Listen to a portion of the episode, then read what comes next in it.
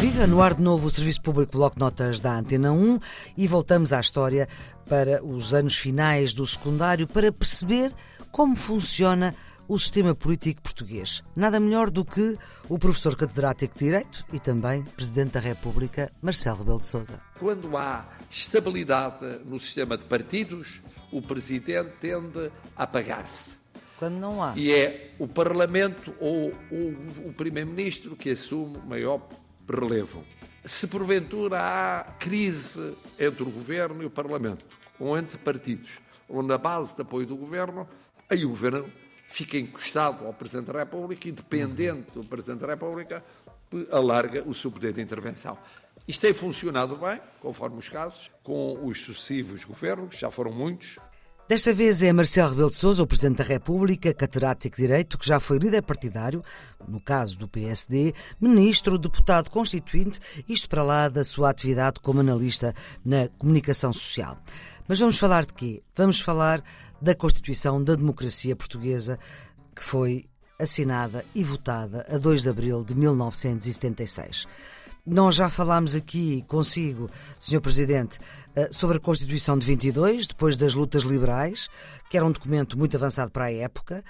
Falámos também da Carta Constitucional de 1826, quatro anos mais tarde, que teve várias revisões, atos adicionais, chamava-se assim, e vigorou até 1910, até à República. Depois a República teve a sua Constituição que durou pouco tempo, mas foi muito importante, datada de 1911. Depois temos a Constituição de Salazar, de 33, que era muito mais avançada no papel do que na prática. E finalmente aquela Constituição que também o Presidente e outros constituintes um, a fizeram, a escreveram, a discutiram, que é a Constituição de 76, que tem a sua primeira revisão em 1982, precisamente para acabar com o Conselho da Revolução. Presidente, o que eu lhe pergunto é que Constituição é esta, a de 76? É um prazer, Flora, é um prazer. Primeiro sou professor, a minha vida é ser professor, é a minha vocação, e o ser presidente é circunstancial, é durante um período limitado de tempo. É um grande prazer estar consigo.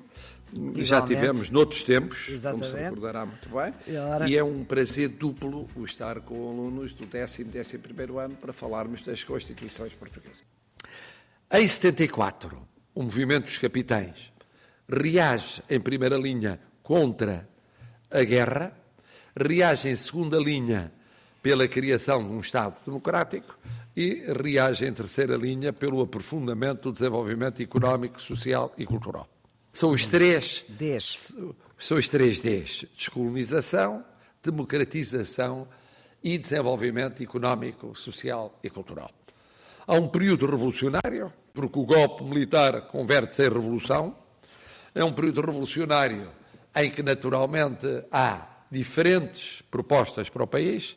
Na Constituinte, de que fui deputado, Exatamente. eu pude uh, testemunhar o confronto entre essas várias propostas e até a originalidade de se estar a votar uma Constituição lá dentro com uma revolução lá fora e, obviamente, com a revolução também lá dentro, porque não é possível separar eh, o que se passava dentro de São Bento daquilo que se passava nas ruas do país. Acabou. Houve um cerco à Constituinte, não é Houve verdade? um cerco à Constituinte, houve a ideia de mudar a sede da Constituinte para o Porto, houve, no meio do processo, fases de radicalização num sentido a partir de 28 de setembro de 74, 11 de março de 75, uhum. no verão chamado quente de 75, e depois no sentido oposto, dir-se-ia de refluxo revolucionário em 25 de novembro de 75.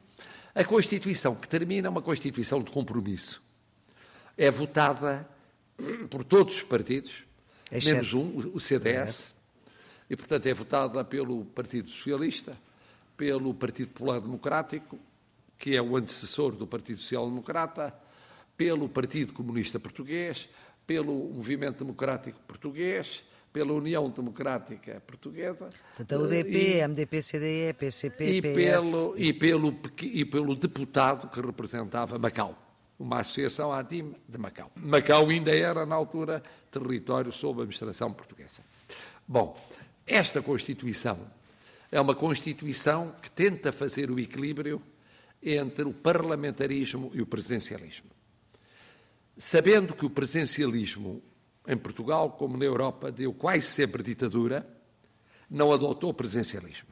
Sabendo que o parlamentarismo em Portugal, e em alguns casos extremos na Europa, deu ingovernabilidade e deu instabilidade política, optou por um semi-presidencialismo, ou semi-parlamentarismo, uhum.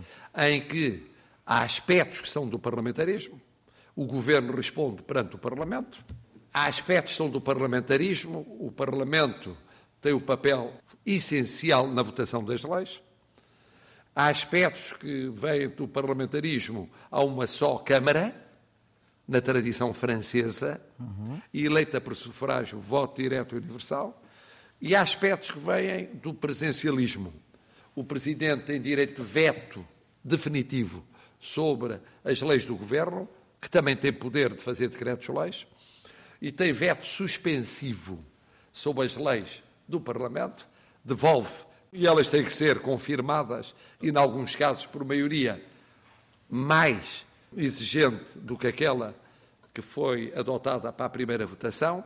Uhum. O Presidente tem o poder de dissolver o Parlamento e convocar eleições, e no início tinha o poder de uh, exonerar, isto é, demitir o governo.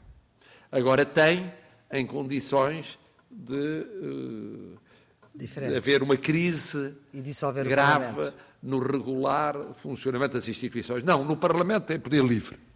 No início não tinha. Hum. No início, durante uma primeira fase, até à primeira revisão da Constituição, o Presidente da República era Presidente do Conselho da Revolução, havia um poder militar paralelo ao poder civil, o Conselho da Revolução funcionava como Tribunal Constitucional, apoiado numa Comissão Constitucional de Juristas, o, Conselho da Revolução tinha poderes exclusivos em matéria de defesa e militar, que é para fazer leis, que é para gerir as Forças Armadas, e, e o Presidente da República tinha mais poderes do que aqueles que viria a ter a partir da revisão de 82.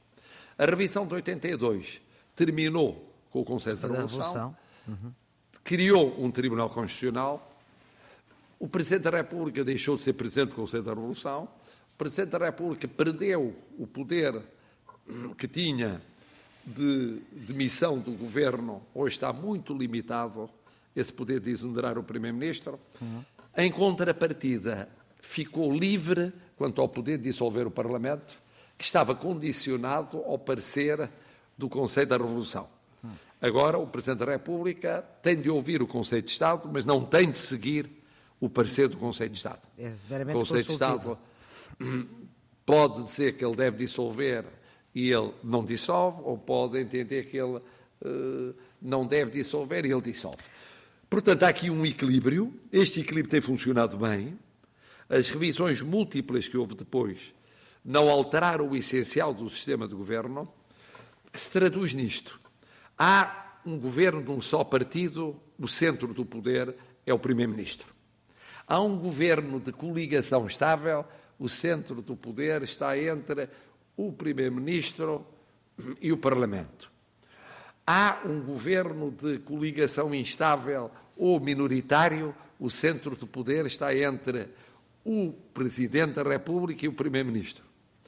Há um governo de iniciativa presidencial que houve e deixou de haver a partir de 82, o centro do poder está no Presidente da República. Portanto, uhum. quando há estabilidade no sistema de partidos, o Presidente tende a apagar-se. Quando não há. E é o Parlamento ou o, o Primeiro-Ministro que assume maior relevo.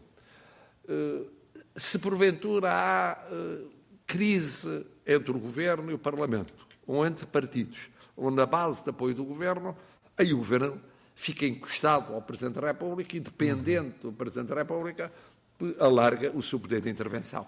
Isto tem funcionado bem, conforme os casos. eh, casos em que funciona de uma maneira, casos em que funciona de outra maneira, mas tem funcionado bem com os sucessivos governos, já foram muitos, uhum. e com os sucessivos presidentes.